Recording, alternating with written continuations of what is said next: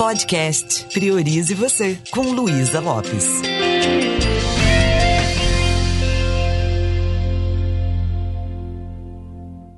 Olá, que bom que você está aqui comigo. Quero conversar um pouquinho com você sobre o funcionamento da nossa mente. Você é uma pessoa que tem controle da sua mente? Você tem controle mental do que acontece aí no seu mundo interno?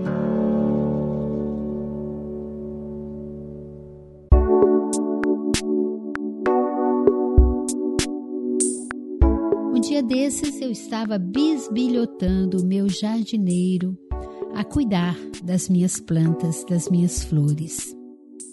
Eu não entendo muito de flores, mas eu gosto muito, principalmente quando elas estão florindo, enfeitando o meu jardim. E aí eu notei que algumas plantinhas não estavam florindo. Eu notei inclusive que alguns botõezinhos de flores, de orquídeas, por exemplo, eles ficavam encorrujados, eles não, eles não se abriram, eles morreram antes de se abrir.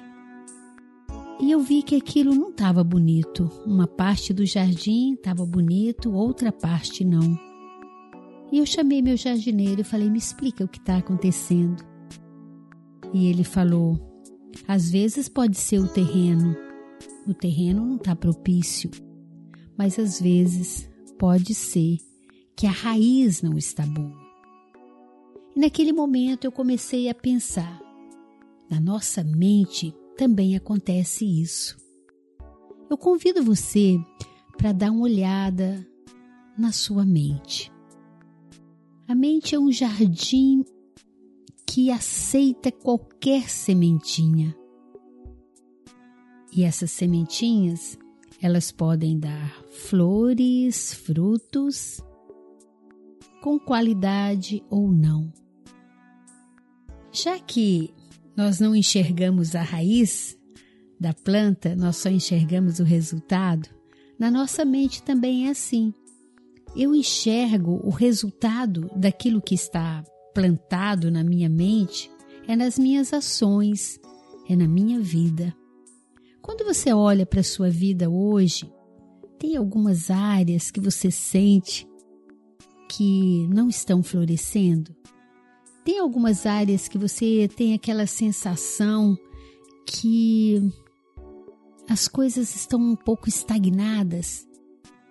e que você está experimentando uma certa angústia quando olha para essas áreas? Muitas vezes tem a ver com nossos relacionamentos, às vezes com o profissional, às vezes com a nossa própria autoestima. Enfim, nós já falamos sobre a roda da vida, mas agora eu quero convidar você para bisbilhotar a sua mente aí no jardim da sua mente. Quais são os processos mentais? Como está a sua forma de pensar? Que crenças estão instaladas aí? As crenças são as raízes que estão criando na sua realidade externa isso que você não está se sentindo satisfeito. Então, se por exemplo você tem um relacionamento com alguém da sua família. Um dia desse tinha uma aluna falando que tem 20 anos que ela não conversa com o irmão dela. Só que ela não percebia que aquilo também estava fazendo com que a relação com o filho dela ficasse mais complicada, que a relação com os colegas de trabalho também não estava tão boa. Então, se tem naquele terreno algo que precisa ser tratado, a gente tem que parar de se auto-sabotar, né? A gente tem que ali olhar para aquela plantinha, arrancar, olhar aquela raiz e tratar o que precisa ser tratado. E é claro que eu estou usando uma metáfora com você. Mas o convite é ao bisbilhotar a sua mente. O que que você percebe?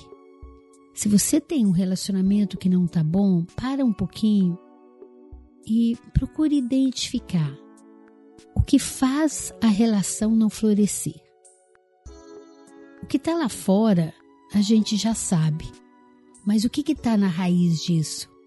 Às vezes nós temos muitas críticas sobre essa pessoa.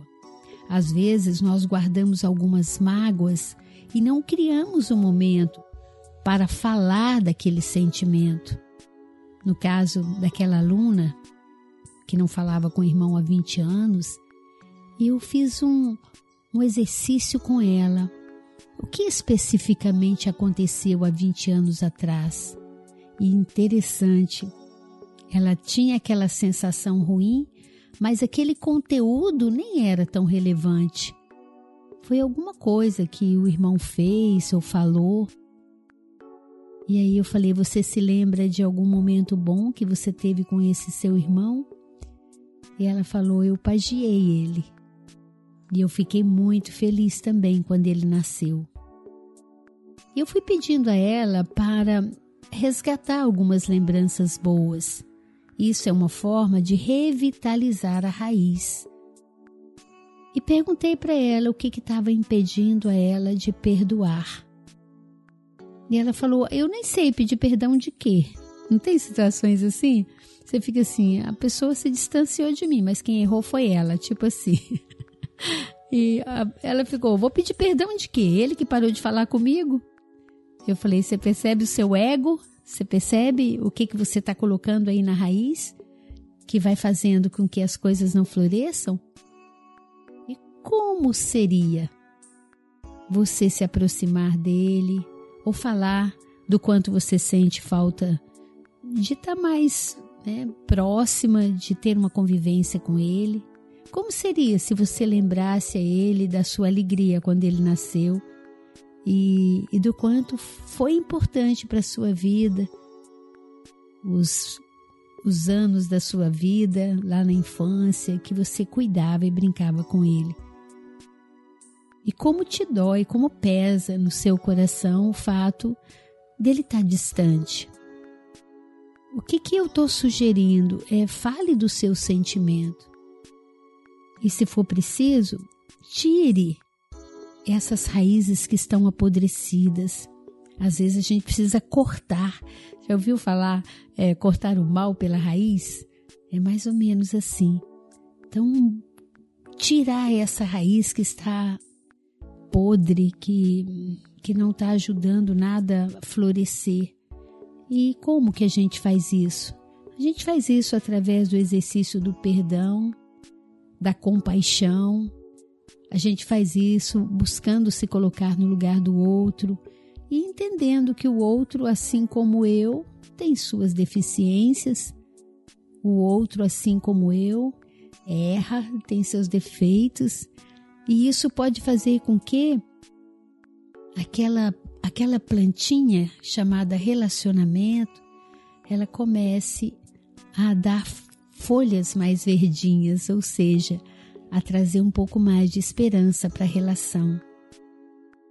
Hoje faleceu uma tia minha e ela está sendo velada lá no interior de Minas. Eu não sei se acontece com você, mas todas as vezes que alguém vai embora, o que fica são os flashes da convivência que a gente teve com aquela pessoa. E essa minha tia, ela era muito querida.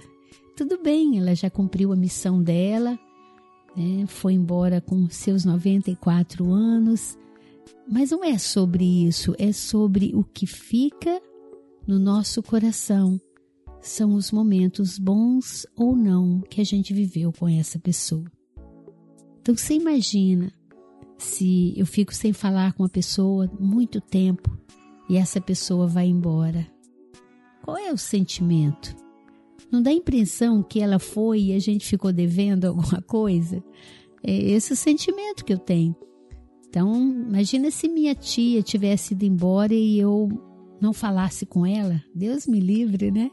Eu estaria, no mínimo, sentindo uma necessidade de fazer alguma coisa. Por quê? Porque eu não vou ter mais chance de me aproximar, de pedir perdão, de falar o quanto ela é importante para mim.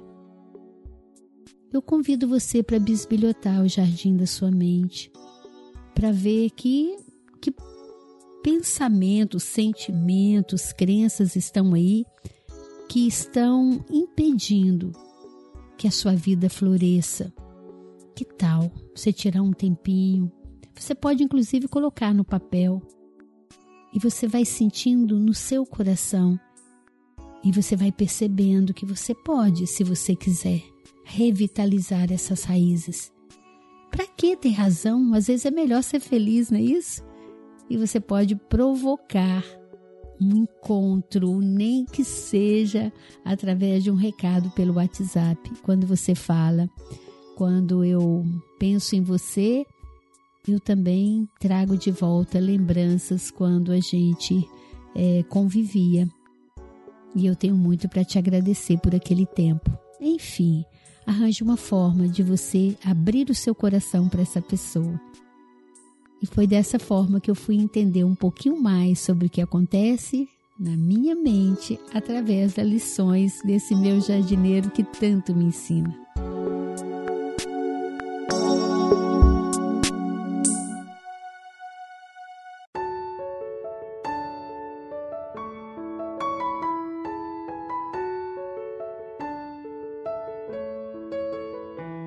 É isso.